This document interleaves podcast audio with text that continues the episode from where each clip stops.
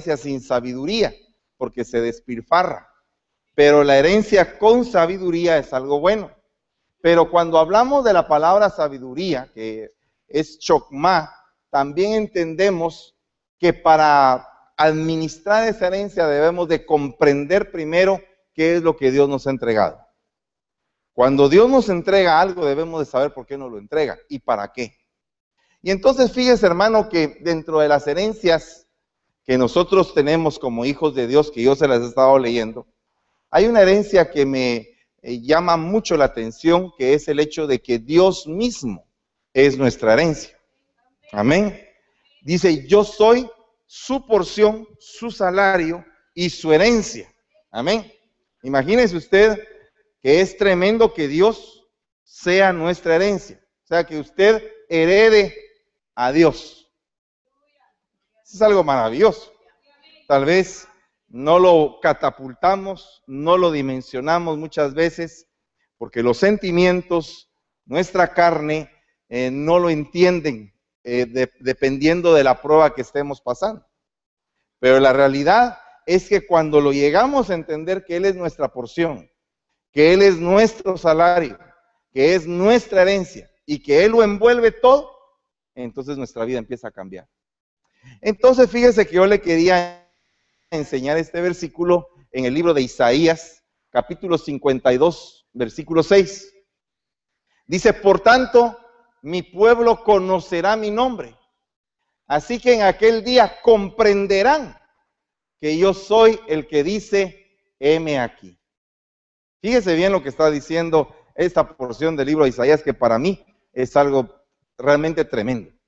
Porque muchas veces no nos damos cuenta que Dios siempre está dispuesto. Él siempre está dispuesto. Heme aquí, aquí estoy, dice él. No sé cuántos de ustedes necesitan oír eso. Pero yo en este día necesito oír que el Señor dice, heme aquí, aquí estoy y estoy por ti y estoy para ti. Aquí estoy. Soy tu herencia, soy tu Dios, soy tu porción, soy tu salario, soy tu recompensa, estoy para ti. Wow. Imagínense. Qué tremendo, ¿verdad? Pero el problema es que no lo comprendemos. Ese es el problema, que no lo comprendemos que Él está aquí que Él está dispuesto a ayudarte. No lo comprendemos. Muchas veces le echamos a Él la culpa de las cosas que nos pasan. Pero la realidad es que realmente si usted observa bien, comprenderá que el único culpable es usted y soy yo. Por ejemplo, la mujer de Job era una mujer que normalmente le decía a Job que maldijera a Dios. Y entonces Job inmediatamente le decía, pero ¿por qué estás diciendo eso? No digas eso. Porque ¿acaso no bendeciremos a Dios tanto cuando nos va bien como cuando nos va mal? O sea, en todo tiempo hay que bendecir el nombre de Dios. Pero lo vamos a bendecir una vez comprendamos que Él siempre está dispuesto para nosotros. O sea, que Dios está dispuesto para ti. No sé cuántos de ustedes necesitan oír esa palabra. De que Dios está dispuesto para ti. Y entonces fíjese que adelantándonos a esto, dice en el libro de Isaías capítulo 6, versículo 6, dice, entonces voló hacia mí uno de los serafines con un carbón encendido en su mano que había tomado del altar con las tenazas. Y con él tocó mi boca y dijo, he aquí esto ha tocado tus labios y es quitada tu iniquidad y perdonado tu pecado. Y oí la voz del Señor que decía, ¿a quién enviaré ¿y quién irá por nosotros? Entonces respondí, heme aquí, envíame a mí. Wow. ¿Quién estaba respondiendo? ¿Quién estaba respondiendo? En, el, en la esfera celeste, en la esfera espiritual, estaba respondiendo el Señor. Pero en la esfera terrenal estaba respondiendo Isaías. En la esfera eh, terrenal estaba diciendo Isaías, le estaba diciendo el Señor a Isaías, he quitado tu pecado. Muchas veces nosotros tenemos que hacer la obra de Dios, tenemos un llamado de parte de Dios. Pero sabemos que nuestros labios han pecado, que nosotros hemos pecado y que no nos consideramos dignos de poder hacer la obra de Dios. Y entonces el Señor, como dice en, el anterior versículo, dice el Señor, heme aquí, aquí estoy. Ahora lo que yo estoy esperando que me respondas es que tú me digas, heme aquí. Pero como hay algo que se interpone, que es el pecado y la iniquidad, entonces primero voy a quitar tu pecado y tu iniquidad y voy a ver tu disposición. No sé si me doy a entender. O sea, tú puedes decir, Señor, yo voy, pero no voy. Como aquel hijo que dijo, sí voy, pero al final no fue. Y el otro estaba enojado y no quería ir, pero al final fue. ¿Quién hizo la voluntad? El que al final fue. Entonces, el, punto acá es bien tremendo porque Dios está esperando a ver tu disposición para hacer algo. Pero para tener tú un corazón dispuesto, tienes que entender que Dios está dispuesto para ti. Tienes que saber que Dios primero se dispuso para ti, para crear en ti la necesidad de estar dispuesto para Él. Y lo que se interpone en eso es la iniquidad y el pecado. Y entonces viene el Señor y dice, voy a quitar tu iniquidad y voy a borrar tu pecado. Y una vez que pasa eso, ¿estás dispuesto a servirme? Y el profeta le dice, heme aquí, aquí estoy. Esta noche es una noche como para poder decir que han habido muchos que han estado aquí obstaculizados, frenados en su disposición porque se sienten mal porque han estado mal, porque han fallado.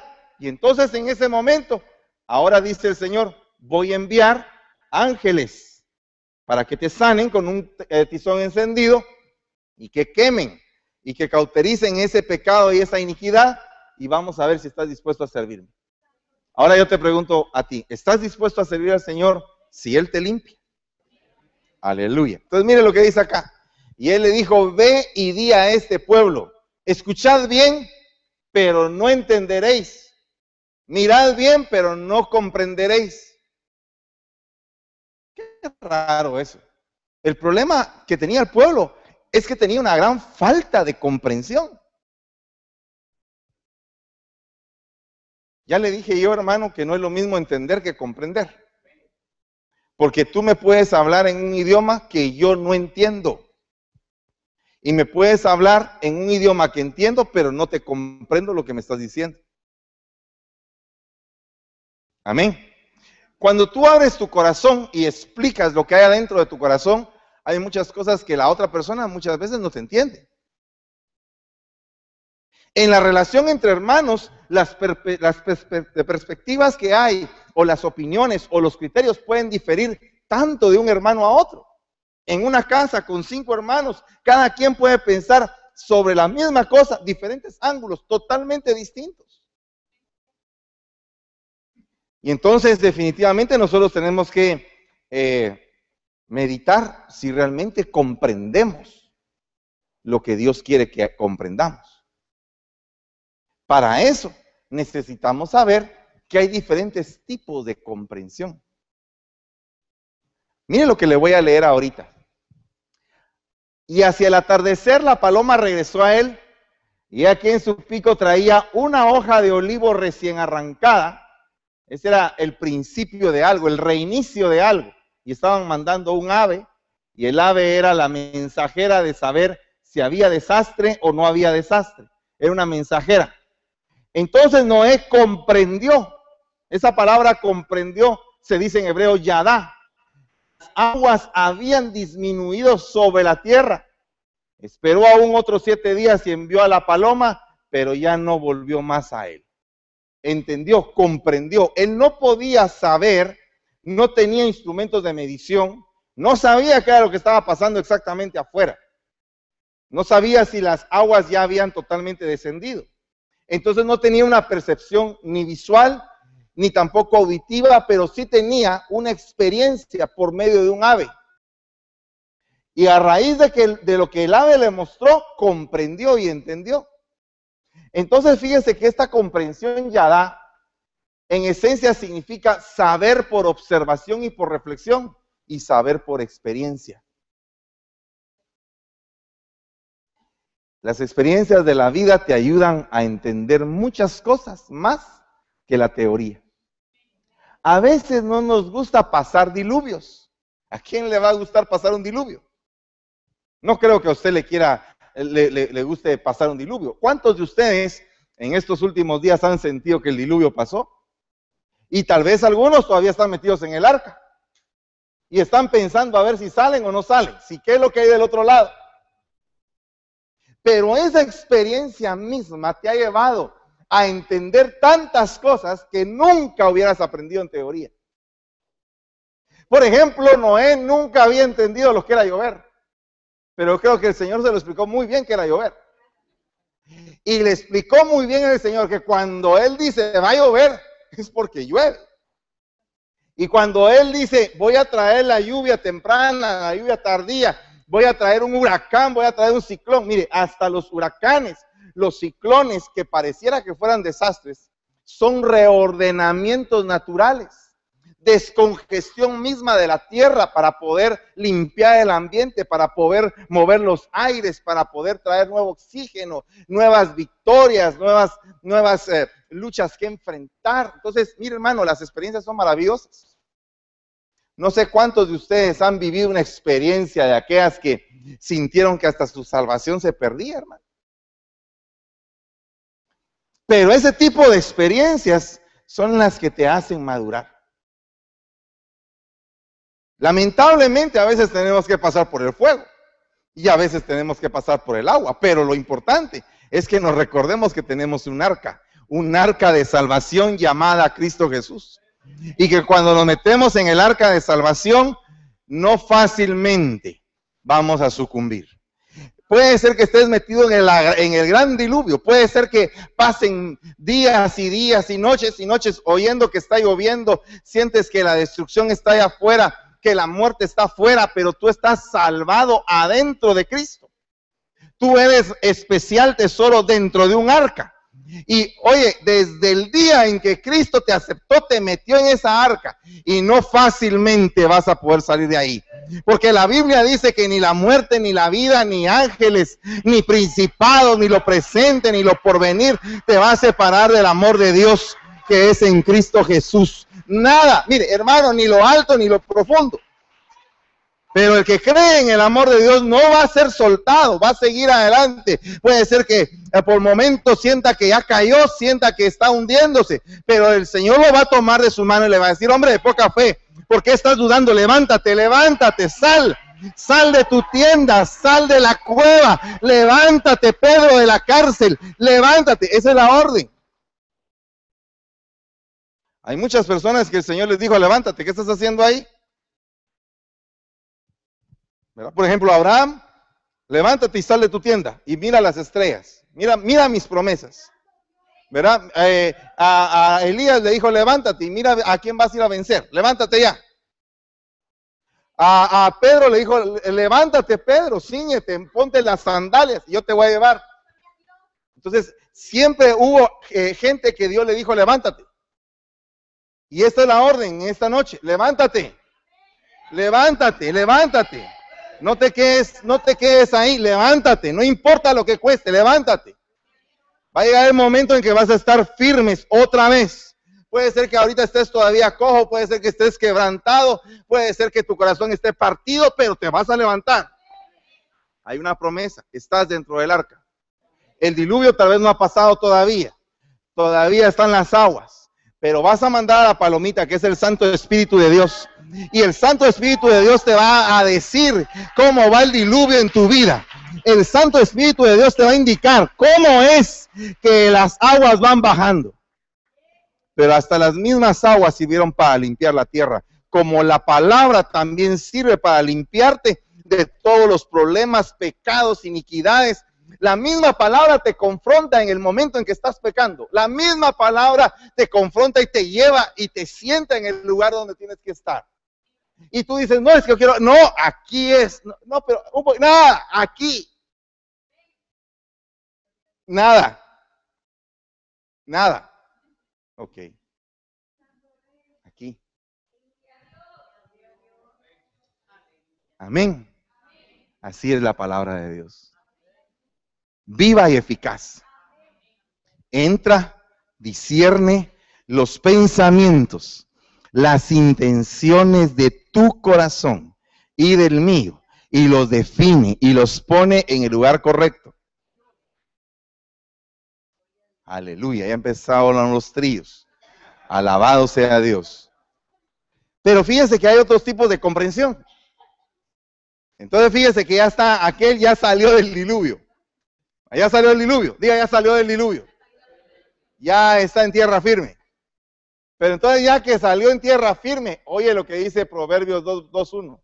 Hijo mío, si recibes mis palabras y atesoras mis mandamientos dentro de ti, da oído a la sabiduría, inclina tu corazón al entendimiento, porque si clamas a la inteligencia y alzas tu voz al entendimiento, si la buscas como a plata y la procuras como a tesoros escondidos, entonces vina, diga conmigo vina, entonces comprenderás el temor del Señor y descubrirás el conocimiento de Dios.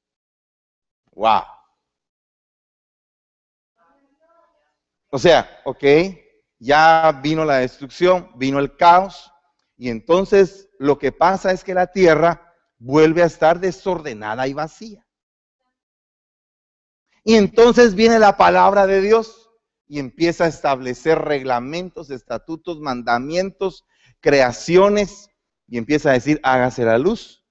Y la luz se hace. Y cuando se hace la luz, empieza a verse cuál fue el desastre. ¿Qué es lo que había ahí? Porque mira hermano, eh, realmente en el periodo de tinieblas no se ve tanto el desastre como cuando alumbra la luz. Y cuando alumbra la luz se ve toda la devastación. Cuando estás pasando por un periodo de luz, tienes que entender que muchas de las cosas que tú considerabas una victoria, resulta que no eran tan una victoria. Puede ser que las cosas que tú hayas parchado se den, se den a luz a conocer de que está parchado eso. ¿Verdad? O como dice mi pastor, que cuando alumbra la luz, en la alfombra salen todas las cucarachas. Nadie sabía que habían cucarachas hasta que llegó la luz. Entonces la luz es la palabra. Y entonces cuando entra y, se reciben los mandamientos, se oye la sabiduría, se eh, pone el corazón dado al entendimiento, ¿verdad? Entonces ese proceso te aclara bastante tu mente y te ayuda a determinar cómo vas a caminar de hoy en adelante. Mire que es un paso. Primero, recibe la palabra de Dios. Es lo primero que tienes que hacer. Hoy es un día miércoles. Amén. Y parece sábado. ¿Se dio cuenta? Y sabe una cosa, que usted es una respuesta de lo que yo le dije al Señor. O sea que una vez más el Señor me dice, esto es así, es por mi palabra. Entonces, yo recibo su palabra. Pero entonces después de su palabra viene el mandamiento. Tienes que hacer tal cosa. Ahí es donde uno elige. Porque entonces dice, da oído a la sabiduría. Entonces, ¿la sabiduría qué es? El principio de la sabiduría, ¿cuál es? El temor al Señor. Entonces uno dice, Señor, yo te temo. Yo sé que eres un Dios maravilloso, pero también eres un Dios delicado. Amén. Ok, da oído a la sabiduría y entonces tu corazón entenderá. Oyes la palabra, atesoras el mandamiento e inclinas tu oído a lo que es sabio. Y entonces haces entender tu corazón. Wow. Comprenderás el temor del Señor. ¿Cuántos de ustedes comprenden el temor del Señor, hermanos? ¿Cuántos de ustedes saben que el Señor es delicado? Pero también, aparte de ser delicado, es un Padre súper amoroso. Amén. Es un Padre maravilloso. Esa palabra, esa palabra biná es entender. Cuando el rey Nabucodonosor escogió a príncipes de Judá entendidos, dice que su entendimiento era diez veces mayor que cualquiera de los demás. Eran entendidos. Yo no sé cuántos de ustedes, sinceramente, vinieron sin entendimiento a los caminos de Dios, sin entendimiento. Así, eh, dice uno, y este no sabe nada, sin entendimiento. Así iban los caminos de Dios, sin entendimiento. De las cosas que hablaba eran cosas incoherentes. Y de repente Dios, en su infinita misericordia, derrama el Espíritu Santo sobre mi vida, sobre tu vida, y empieza a iluminarte y a darte un conocimiento que no es el normal. Tú te juntas con una persona y esa persona no va a pensar igual que tú si esa persona es del mundo. No va a entender lo mismo que tú. Por eso es que dice Mateo 10, 20, dice, dejad que el Espíritu responda por ustedes. No se preocupen lo que tengan que contestar, porque el Espíritu mismo en aquel momento les va a decir qué es lo que van a contestar. Entonces nosotros tenemos que clamar en esta noche por ese tipo de entendimiento. Porque hermano, para poder recibir la herencia, la promesa que Dios nos ha entregado, cada uno de ustedes tiene una promesa específica. Yo tengo una promesa muy específica, muy especial, pero tengo que entender. Me he dado cuenta que para llegar a esa promesa que Dios me ha, me ha prometido, esa promesa requiere más del entendimiento que tengo. O sea que no es algo común y corriente, tiene que ser algo que realmente te haga ver tu realidad, tu yo interno y que te haga ver cuáles son tus debilidades y a lo que te vas a enfrentar, porque eso fue lo que el Señor le dijo a Pedro. Antes de ir a la cruz le dijo, sabes una cosa, Pedro, tú estás diciendo que me vas a defender, que das la vida por mí, pero yo te digo que me vas a negar. O sea, Pedro tenía un entendimiento, Jesús tenía otro entendimiento de Pedro. Cuando Pedro lo negó y cuando Pedro estaba amargado y llorando, sabiendo que había fallado y que se había cumplido la palabra de, del Señor. Mire, hermano, fíjese que me, me parece bien tremendo Pedro porque estaba llorando y sabía que Dios se lo había dicho. Si Dios se lo había dicho, imagínese usted que Dios le dice a usted, mira, ¿sabes qué? Me vas a negar. Y tú le dices a Dios, no te voy a negar. O sea que Pedro no entendía quién era Jesús. No lo entendía. Amén. No sabía que él era el Señor. A pesar de que le dijo, tú eres el Cristo, el Hijo del Dios viviente, en ese momento lo que dijo Pedro fue una revelación. Lo que dijo Pedro fue una bocina del Padre. Por eso es que le dice, bienaventurado eres porque mi papá te usó. Pero no fue, no fue porque a ti, te, a ti se te ocurriera. Fue porque mi padre te poseyó en ese momento y puso las palabras en tu boca para decir lo que tenías que decir. Entonces, ah, hermano, hay muchas veces uno se para aquí y empieza a, a, decir un montón de cosas y cuando uno se da cuenta de lo que dijo, dice uno, Señor, eso lo dijiste tú. Porque el entendimiento que uno tiene no llega tanto. Amén. Entonces, fíjese, hermano, que es tremendo porque Job dice, el espíritu de mi entendimiento me hace responder. O sea que tienes que entender lo que Dios te ha entregado. Yo tengo que entender. Todos estamos en una fase de entender lo que Dios nos ha entregado. Se lo voy a poner con ejemplos. Tú eres diácono de cualquier área, tú tienes que entender por qué es que Dios te puso ahí. No fue el pastor, créeme lo que no fue el pastor. Fue Dios que escogió al pastor para que en un momento, un día, una hora, efectivamente fueras colocado en ese lugar. Yo me pongo a pensar qué fue lo que pasó en ese servicio cuando el siervo está predicando, termina de predicar un mensaje muy lindo, levanta las manos y se desploma y, y parte. ¿Qué hace? Mire, ¿quiénes estaban ahí en ese momento? Sí, pero ¿quiénes de la congregación? No estaban todos. Posiblemente estaban los del día miércoles. Posiblemente estaban los del día sábado. Tal vez estaban los del culto del día domingo en la mañana. Pero no estaban todos. Estaba un grupo de personas que tenía que ver eso de parte de Dios. Tenía que ver eso de parte de Dios, ¿para qué? Para bendición, para algunos. Para otros, para temor. A otros, para reflexión. A otros, para, consolación, porque puede ser que estuvieran ahí y, ayudaron a, a la esposa.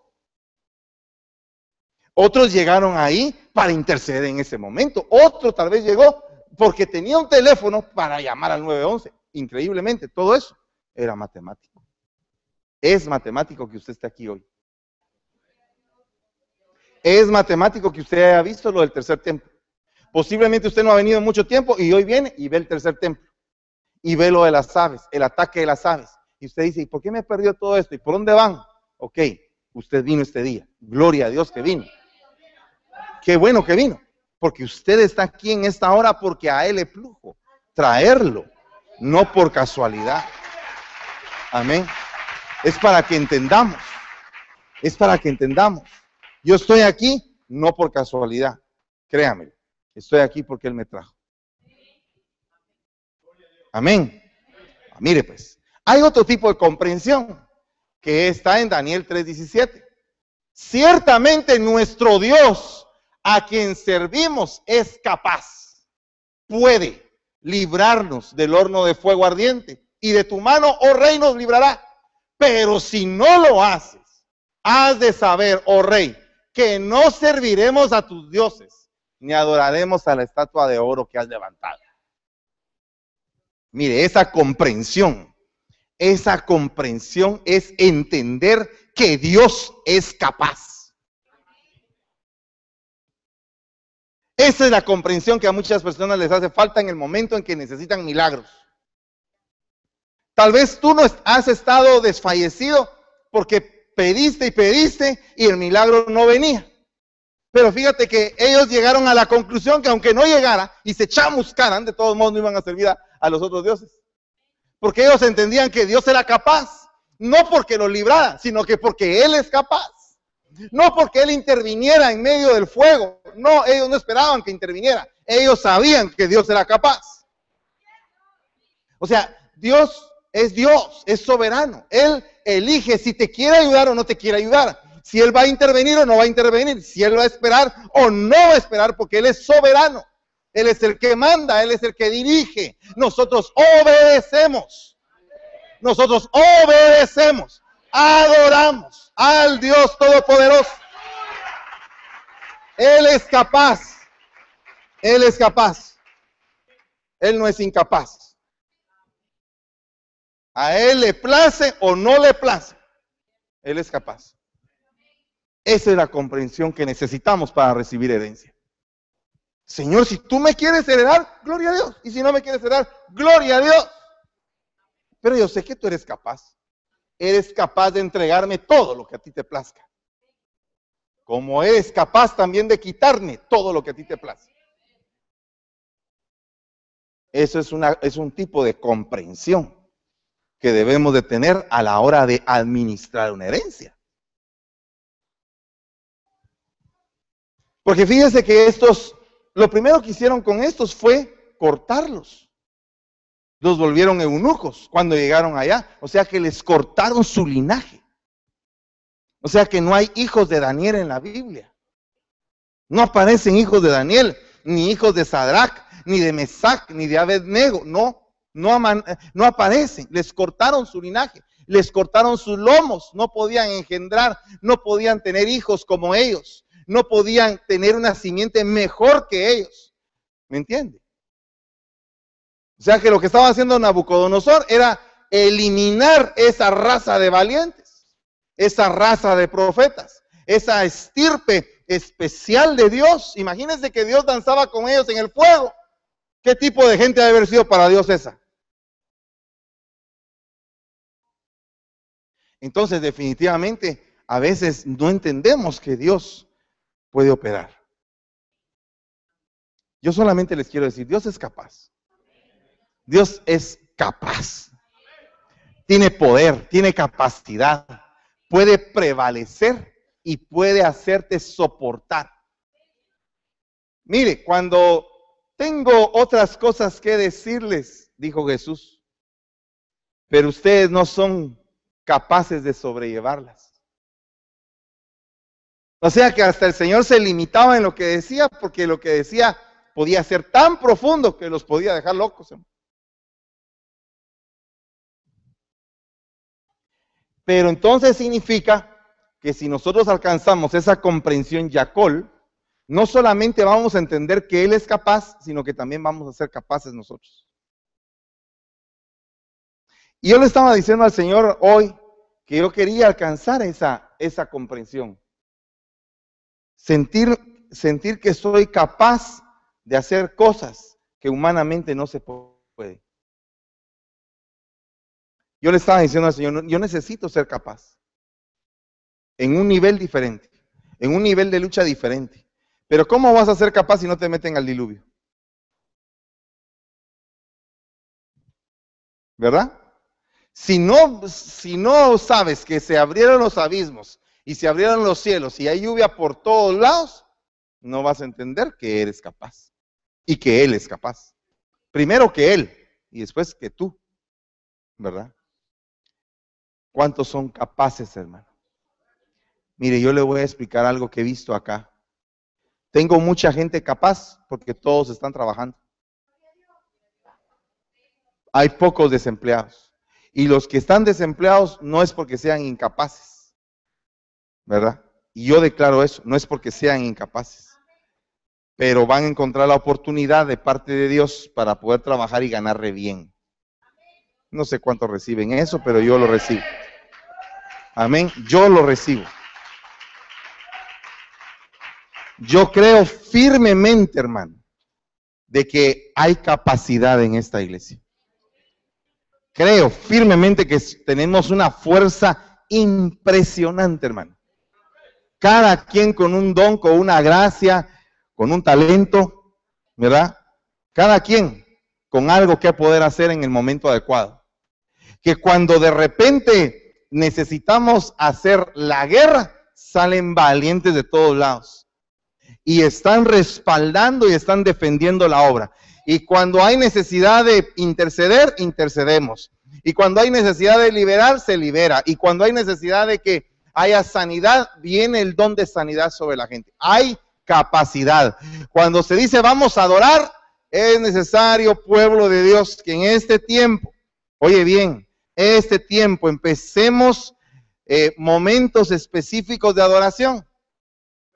¿Verdad? Momentos para adorar, para adorar, para cantarle al Señor con todo nuestro corazón, con un corazón sencillo, sabiendo que no nos merecemos eso. ¿Sabe cuál es la diferencia entre los ángeles y nosotros? Que los ángeles allá están pasándosela muy bien. Entonces allá se puede cantar muy bien. Pero aquí nosotros cantamos y algunas veces nos lleva el río. Pero espero en Dios que sea el río de la unción. Amén. Va, mire, pues comprensión Yacol. Mire esta comprensión, la comprensión sacal. Isaías 41, 17 dice, los afligidos y los necesitados buscan agua, pero no la hay. Su lengua está reseca de sed. No sé cuántas veces usted se ha sentido así. Pero no me refiero a que haya pasado el desierto de Arizona. Eso también es cierto. Tal vez se le secó la lengua en ese momento si usted tuvo esa, esa aventura que, eh, sobrellevar.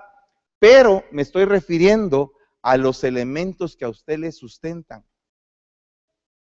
Hay cosas que a usted le sustentan, que le quitan una sed en su alma. Desde luego que dice el, Salmo 23, que junto a aguas de reposo nos va a pastorear, es porque, ¿qué es aguas de reposo? No es que el agua es la que nos va a alimentar, sino que es el reposo que produce el agua. Amén. Amén. Gloria a Dios. Mire, dieron esta profecía, dice, el Señor me dio una visión, era un manantial de aguas cristalinas, ese manantial no se secaba, era mucha agua y vi una paloma que volaba y el Señor decía, vengan y tomen del agua que da para vida eterna. Y mire lo que hemos estado hablando, del agua, de la palomita. Eh, o sea, ¿hay coincidencia? No, es Dios matemáticamente poniendo las piezas. Yo el Señor le responderé, diga conmigo, yo el Señor le responderé. Yo el Dios de Israel no los abandonaré. Abriré ríos en las alturas desoladas y manantiales en medio de los valles. Transformaré el desierto en este aguas y la tierra seca en manantiales.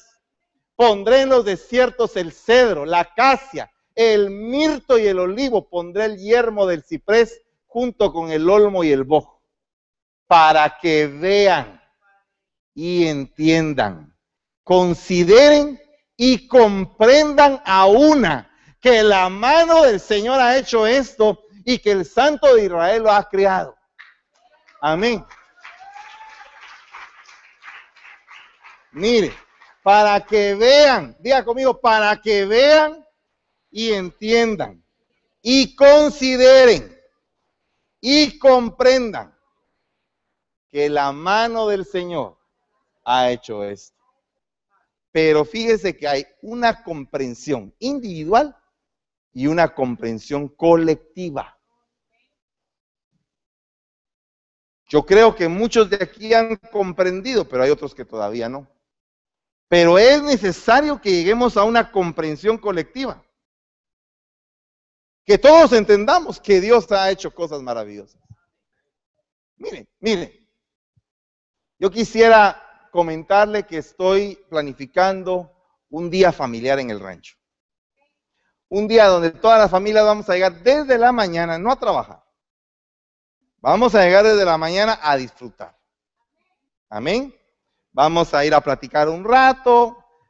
Eh, las muchachas van a estar preparando eh, la, comidita, los muchachos vamos a estar haciendo la fogata. Vamos a hacer la comida y nos la vamos a comer y vamos a pasar un día familiar bien contentos. Sin trabajar, sin mover ni un quinto. Eso sí, todo me lo dejan ordenado después. Pero fíjese que le voy a contar, bien tremendo. Eh, se lo estoy, le estoy diciendo esto porque necesito que todos lleguemos a una sola comprensión, a una, a una unificación de criterios, para llegar al entendimiento de que el rancho es un lugar de restauración. Fíjense que le voy a contar algo. Eh, usted sabe que el hermano Bosbelí es un gran apoyo en mi ministerio. Es un siervo muy lindo y es un hijo que amo mucho. ¿Verdad? Y eh, me ha apoyado siempre en todas las cosas que hacemos. Y yo le dije, mira, papito, fíjate que necesito que me apoyes con tus carpinteros para poder hacer unas ruedas de madera, porque vamos a hacer unos tipis. Así como los, eh, los ah, indios de aquí de Estados Unidos hacen unas carpas que se le llaman tipis. Así vamos a hacer unas en el monte, para que ese monte se vea muy, pero muy como que fuera allá por Nevada o un monte de los de, de los de aquí, una reservación. Y entonces en esa situación estaba cuando él dijo, hermano, fíjese que cada ruedita de esas salen tanto, me dijo, me asustó. Dije, no, papito, ahí está la madera. Le dije, sí, pero es que esa madera, dicen los muchachos, que ya está usada. Entonces los muchachos llegaron el día sábado, entonces les dije, miren muchachos, este rancho se llama restauración. Lo que necesito es que usted restaure tiene que ser, es que tiene que haber un espíritu en el rancho. Un espíritu provocado por la mente restauradora. O sea que tenemos que agarrar todo lo que hay. Se recuerda que le estaba contando qué vamos a hacer con los tubos que estaban ahí metidos en un... ¿Se, recuerda qué fue lo que le dije que íbamos a hacer, verdad? Va, fíjese, vamos a hacer ese, ese gran poste y lo vamos a tirar unas banderas así para poner un comedor abajo. Se va a ver bien bonito, ahí va a ver. Pero es bien interesante, hermano, que cualquier cosa que usted vea, yo estoy anhelando con todo mi corazón ver un carpintero de esos buenos, de esos que tienen así galleta y que vea el montón de trozos y que lo lije y que le saque forma y que les ponga unas rueditas y que haga cientos de camioncitos ahí, carritos y todo, para que todos los niños jueguen con esos camioncitos de madera. Amén. No sé cuántos de ustedes tendrán la capacidad de ver que hay como 15 mil troncos tirados ya cortados en cuadros. Se pueden hacer trenes, se pueden hacer camiones, carros, una ciudad en chiquito. Eh, podrían hasta, podríamos poner hasta una ciudad en chiquito, en miniatura, como una pequeña maqueta en algún lugar. Fabricar los edificios para que los muchachitos jueguen. Se podría, ¿no cree? ¿No cree que se podría?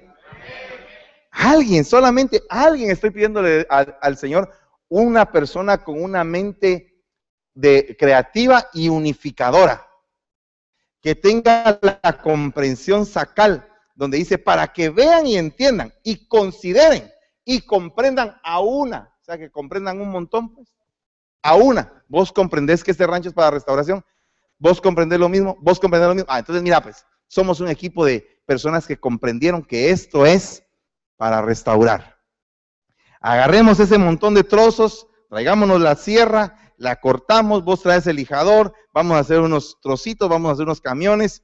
Mire, el lugar donde yo compro la arena, hay un gringo ahí que de todos los pedacitos que encuentra, de las pallets y de todo lo que agarra, hace camioncitos, los pone ahí para, para decirle que el gringo hasta vende piedras. Agarra las piedras que tienen forma, y les pone caritas. Vende unas piedras así chiquititas que las pinta de verde y les pone patitas y son tortugas.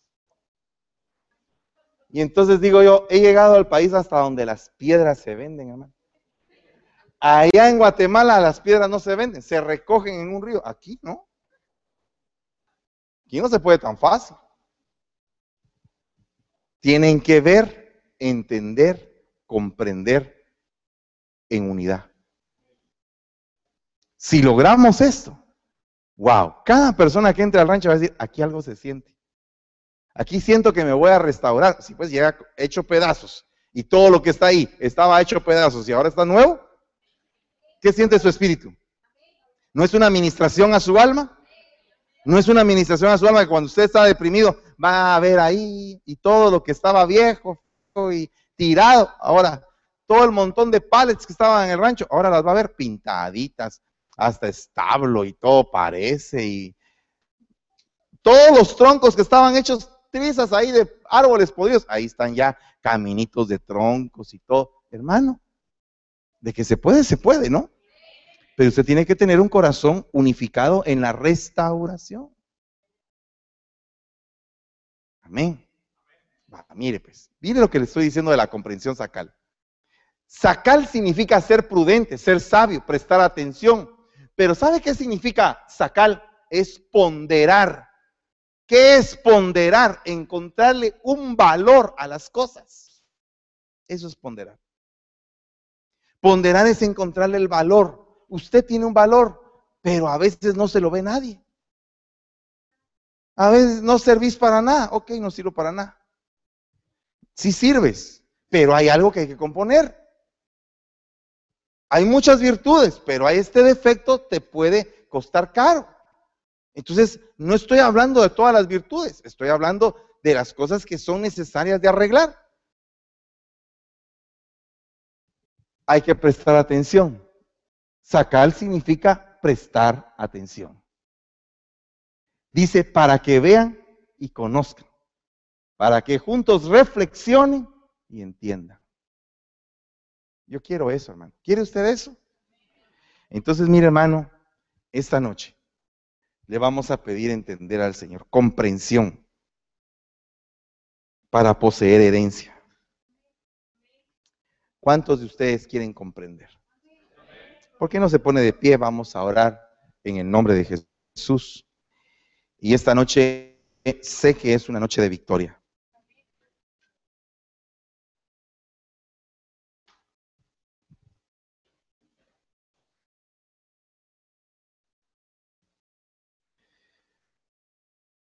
Voy a pedir un favor. Hay quienes no han entendido la tormenta que están pasando. Y esas personas que no han entendido su tormenta, vénganse al frente y vamos a pedirle al Señor que tenga misericordia. Y sea cual sea el diluvio, debes de recordar que estás dentro del arca, que estás dentro del arca y que Él no te va a soltar por nada. Ahí va a estar. Ahí va a estar.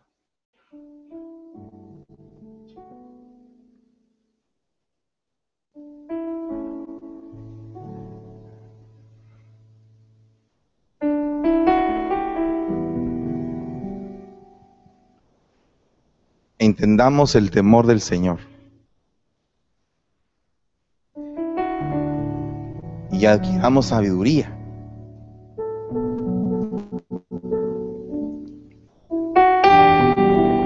La palabra clave en esta noche es comprender. Tú tienes que comprender. Tienes que comprender los movimientos que Dios está haciendo en nuestra vida. Tienes que comprender que no va a ser como el diablo quiere, sino que como Dios quiere. Que vamos a sujetarnos y que a pesar de que nuestra carne y nuestros sentimientos muchas veces se vuelcan en contra del mandamiento de Dios, lo importante es saber que cuando alcanzamos la sabiduría, llevamos el corazón nuestro al entendimiento. Cuando el ataque es muy fuerte es mejor huir. Y eso no es cobardía, eso es que debemos de entender que a veces estamos peleando contra fuerzas que son muy delicadas de pelear. Padre, en el nombre de Jesús, esta noche venimos a suplicarte por entendimiento, por comprensión, por sabiduría. Yo te ruego en el nombre poderoso de Jesús que permita, Señor, que alcancemos la gracia y la misericordia que venga sobre nosotros el manto de alegría que nos cubra. Que todo sequedal se convierta en manantial y que broten ríos de los desiertos, Señor. Yo te ruego, Padre, por la vida de cada uno de este pueblo y por mi propia vida. Te suplico en el nombre de Jesús que reprendas y desautorices toda actividad satánica, Señor, toda actividad que quiera destruir lo que tú quieres hacer. Padre, te ruego, Señor, por el corazón de mis hermanos, auxílialos, Señor, en sus pruebas. Auxílialos. Dales el ánimo, dale la fortaleza Dales la paciencia, dales sabiduría, dales el poder, Señor. Te ruego, Padre, que nos ayudes a los que tenemos una vara de autoridad. Para que esa vara, Señor, sea una vara y no una espada de autoridad, sino que sea una espada para la guerra, pero una vara para la autoridad, Para que la vara sea reconocida y para que la vara pueda reverdecer y llevar muchos frutos y un legado sacerdotal que necesitamos dejar.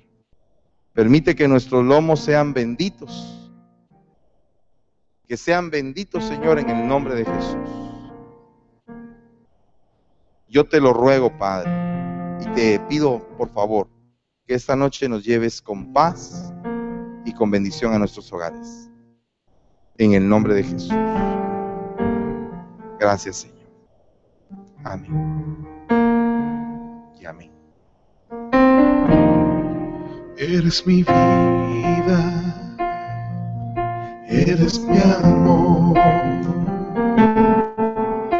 mi roca fuerte, mi salvador.